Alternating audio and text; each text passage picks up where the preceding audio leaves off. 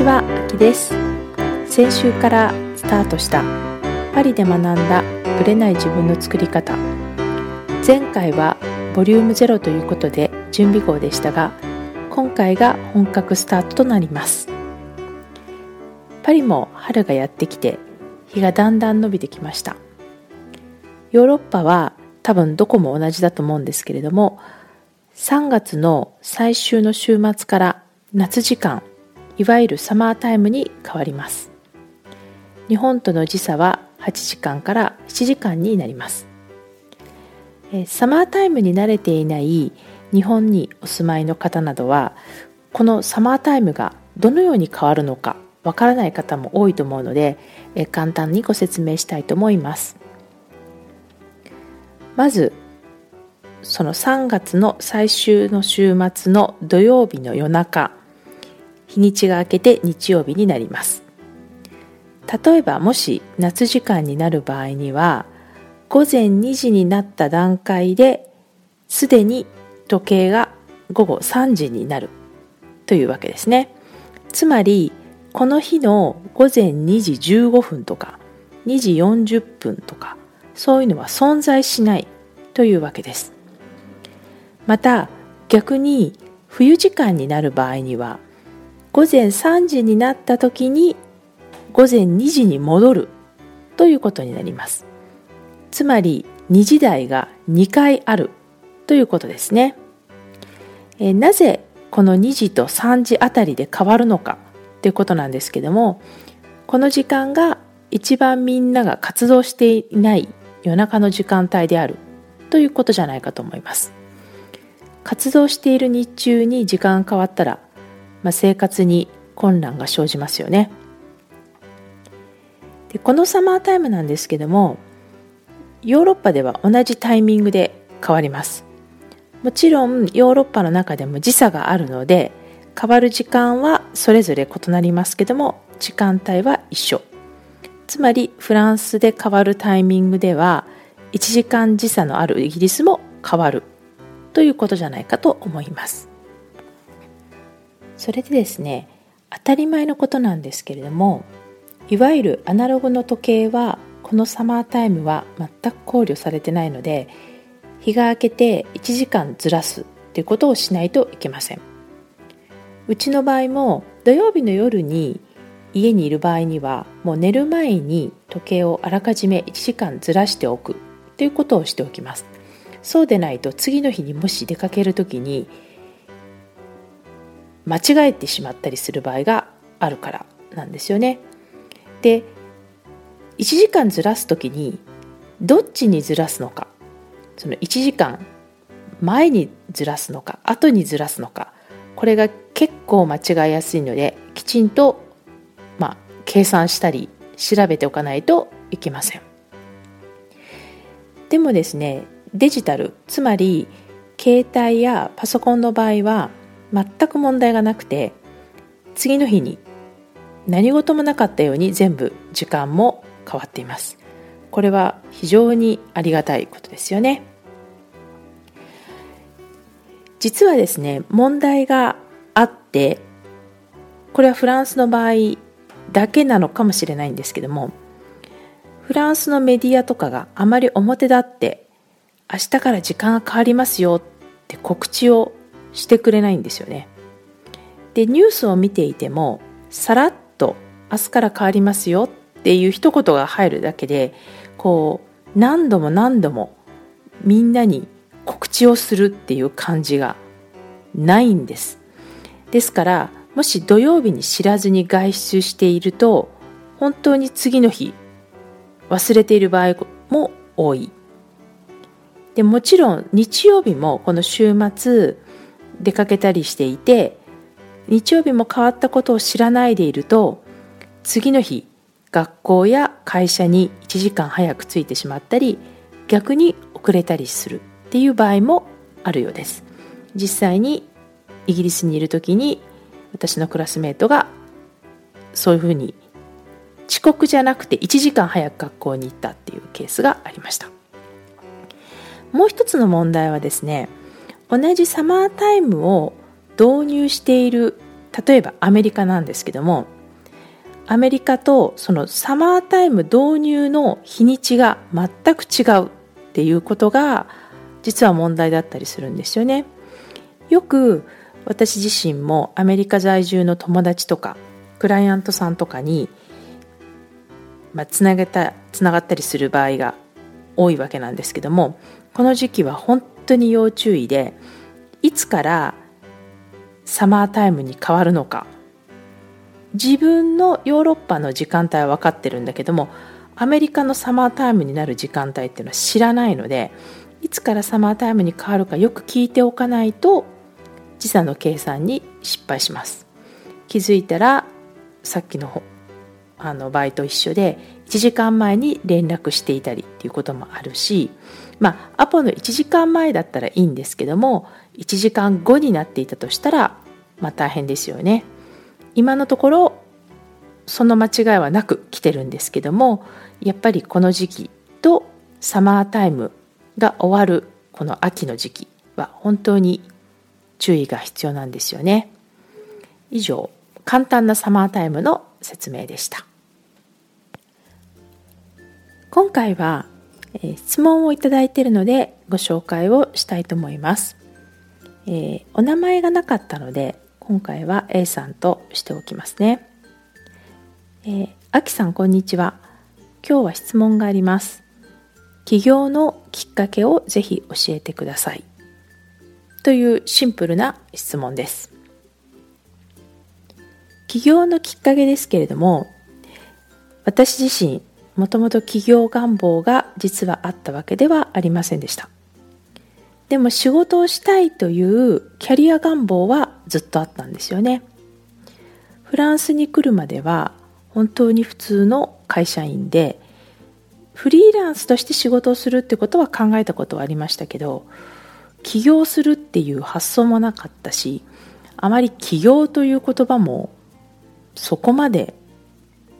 今のような感じで浸透はしてなかったような気がします。フランスに来た時は自分の足で立つっていうことをまずは大きな目標というかゴールにしてました。まあ働いてないと海外生活できないと思ってたわけですよね。その時結婚もしていたわけでもないしその予定もなかったわけなので。で自分のまあ、今までの仕事の経験とか、まあ、イギリスの大学院で勉強してたこともあるのでそのまあ学位というんですかその学歴を使ってもしかしたら何かできるのではないかとまあ仕事が見つかるんじゃないかと信じてフランスに来たのですけど、まあ、その思いは見事に砕かれてしまいました。まあ甘かったというだけなんですけども外国人ということでフランス人と同じ土俵で仕事を探すというのは、まあ、言葉の面でも限界があるわけですよね、まあ、だからこそフランス語を必死に勉強したんですけれどもやはりネイティブにはかなうわけがないわけです。で何よりも自分でびっくりしたのはまあ、マスター要は修士ですよね。修士を取ってるって言ってもイギリスのマスターだよねってフランスじゃないから意味ないよね。って言われたことだったんですよねで私の中では EU 統一してるしヨーロッパはまあ一応一つになってるわけだからそれがたとえイギリスのものだったとしてもフランスがそれを認めないわけがないなんて勝手に思ってたわけなんですよね。で政治とか経済的な、まあ、その統合がなされてても教育とかそういうところには全く関係ないというか全然違うんだっていう、まあ、ちょうど2001年で始まったばかりということもあったんですけどもその時に初めて知りました。まあ、明らかに私のリサーチ不足だったわけですよね。ですからフランスでの勉強経験とか社会経験が私なかったのでものの見事にマイナスになったというわけです。でもし日本人であることを生かすのであれば、まあ、日本語を使う仕事か日系の会社っていうことになるんですけど私がやりたい分野ではあまりそういうのがなかったっていうのは事実なんですよね。でそれでもま働くという経験を得るために何でもトライするつもりでどんな職種でもまずはやってみてもよかったんですけど当時の私は、まどうしてもやりたい仕事、まこういう仕事をやりたかったのでそれの仕事にこだわっていたんですよね。ですから結局は短期のプロジェクトとか単発での通訳とか、まあ、自分が本当にやりたいこととか面白いと思えることだけをやっていて、まあ、正社員の仕事は見つからないという状況だったんですよね。でちょうどその頃、まあ、結婚もし子供を1人目なんですけども産んだタイミングでもあったということで、まあ、フルタイムで仕事をするっていうものがもう一旦落ちてしまったんですよね。36で実は子供を産んだのでもう一人産むなら間をあまり空けたくなかったという気持ちもありました子供が1歳半を過ぎた頃まあ2人目を妊娠しますますま仕事モードから遠のいていったわけですよね、まあ、この時期、まあ、子供を産む前も若干そういうとこはあったんですけども子育てに今専念したいわゆる専業主婦だったわけなんですけども実はこの状態がだんだん嫌になってきたんですね。で毎日楽しいし子供といる時間も本当に充実はしてたんですけれどもこれをずっと続けることはできないなと次第に、まあ、考えるようになりました。私自身が、まあ、家事が、まあ、料理以外苦手でまあ、実際好きじゃないっていう性格的なこともあったとは思います。期間限定だったらよかったんですけども多分ずっと続けたいという意味で考えるなら専業主婦は私のありたい姿ではなかったということですで実はですね専業主婦と言いつつ、まあ、いろんなことやってたんですよね。でネットを使って何か仕事にならないかしらとか家でもできるし少しずつこうネットの環境も良くなってきている頃だったのでなんかできないかなと考えてたんですけども、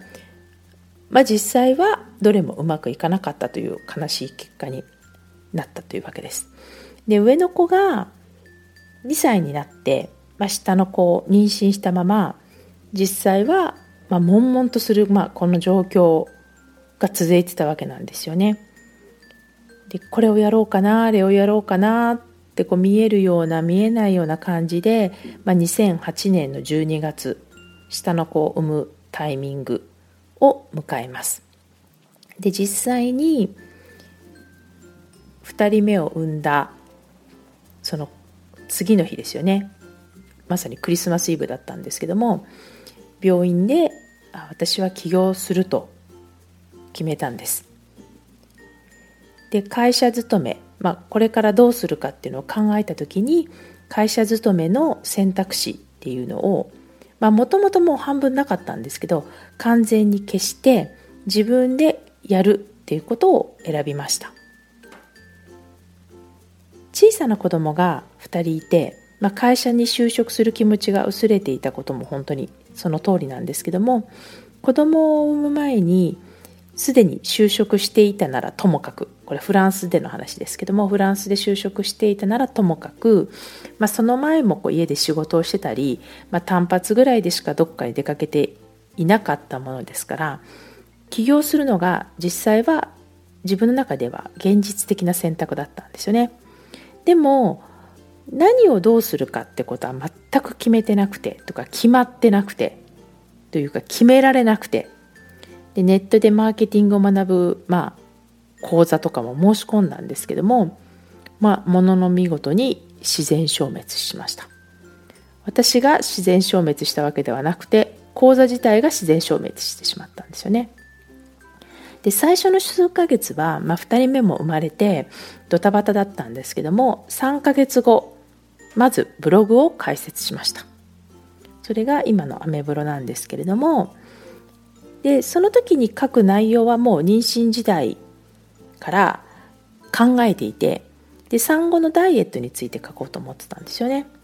でなんで、まあ、このテーマにしようかと思ったかというと実際に1人目の時に、まあ、その自分の産後のダイエットで20キロ体重を落とすことができたんです。13キロ増えたんですけども実際にはプラス13キロプラス7キロで20キロ落とすことができてでその経験っていうのは私自身もちょっと自信になったんですよねでそれが偶然じゃなくて2人目実際産んだ直後なので私も2人目でも再現できるかっていうことを実際ブログを書きながら記録してきたかったっていうことがまずそのブログで書きたかったテーマなんですよね。で同時にダイエットの情報はたくさんまあ本当に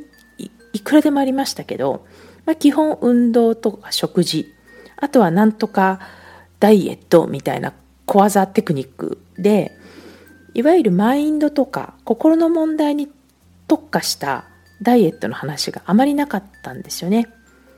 もともと私はその人の心っていうのを仕事にしてきたところもあってそこだけにフォーカスした話を書きたかったということです。だからといってこれで何がどう起業できるかっていうのはよく分かってませんでした。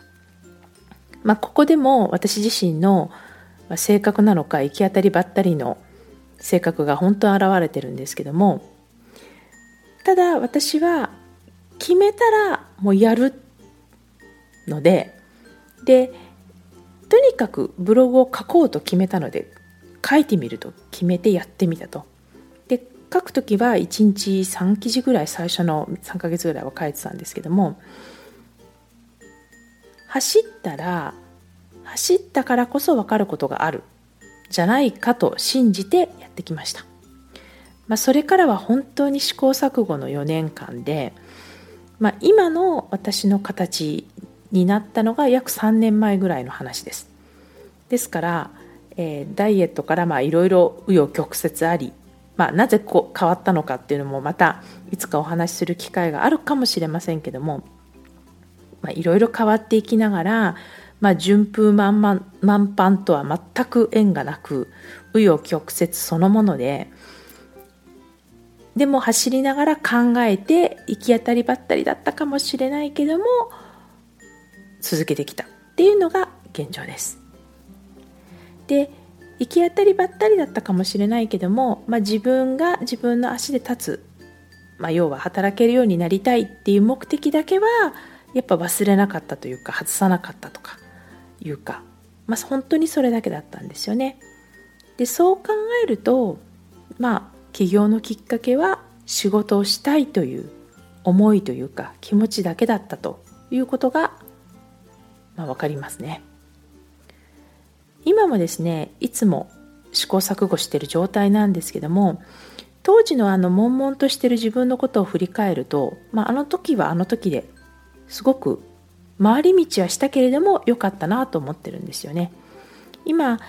いろいろな自分の生き方に対して疑問を感じていたり自分をこう信じられなくなっていたり、まあ、悶々としている、まあ、人たち、まあ、クライアントさんも含めてそういう人たちを見る機会が多くてでその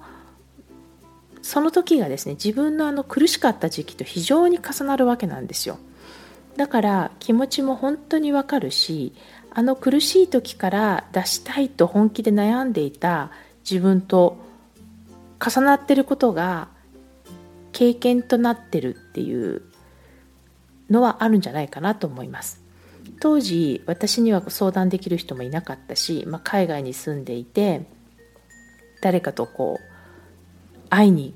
会いに行ったりとかセミナーを受けるという機会もなかったし実際先生と呼べる人もあまりいなかったし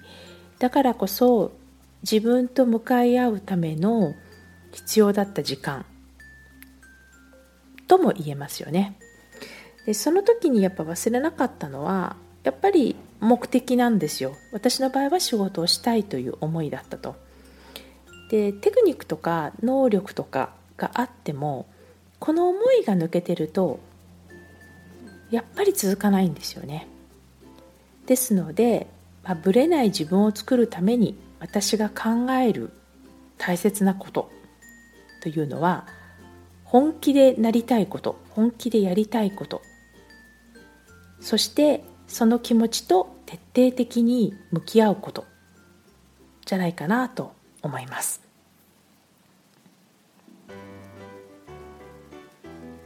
はい。今日はいかがだったでしょうか？自分の昔話で終わってしまいましたけれどもお悩み相談や質問あるいは扱ってほしいテーマなどどしどし受け付けております。